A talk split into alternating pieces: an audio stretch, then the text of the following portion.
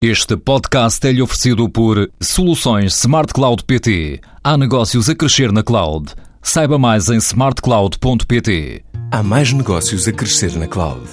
Aumente a produtividade da sua empresa. Com as soluções Smart Cloud PT, a sua empresa vai conseguir aumentar a produtividade dos colaboradores e reduzir custos. Há mais segurança e menos custos na cloud. Vá a smartcloud.pt ou ligue 16 206. Hoje o Governo vai apresentar na Assembleia da República a sua proposta de Orçamento de Estado para 2014. E, se quiserem, o que distingue este documento dos anteriores, basicamente, é ele aparecer envolto numa grande suspeita de que as medidas que já são conhecidas há meses, que agora vão ser concretizadas, enfim, nos seus pormenores, possam ser considerados de novo inconstitucionais pelo Tribunal, que verifica tudo isto.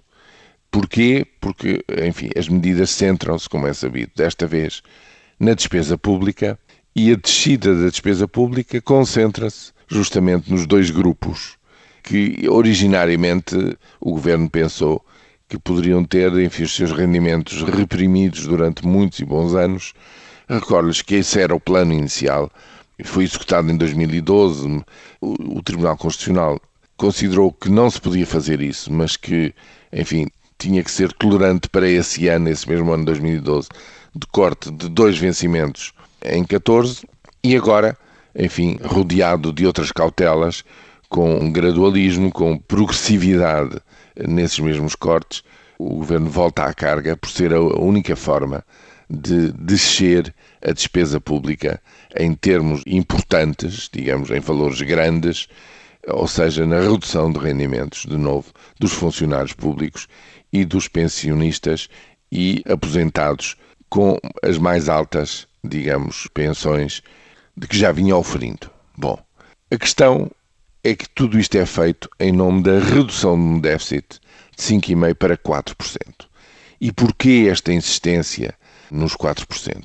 Enfim, porque a Troika, representando ou interpretando aquilo que julga que é essencial para os credores em geral, considera que este valor é o valor mínimo que garante que, pela primeira vez nestes últimos anos, a dívida deixa de subir.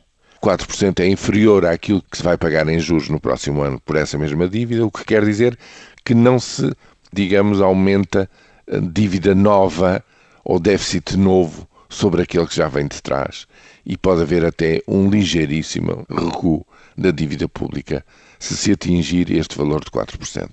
Portanto, em nome disto, surge um conjunto de medidas muito polémicas, porque mexem com direitos, nomeadamente reformados e pensionistas, de vária ordem, e a característica é esta: é de que aquilo que for apresentado e que porventura a maioria fizer passar até fins do próximo mês de novembro, vai ser escrutinado o mais rapidamente possível pelo Tribunal Constitucional. E aí veremos se uh, as novas propostas uh, estão conformes ou não com a Constituição.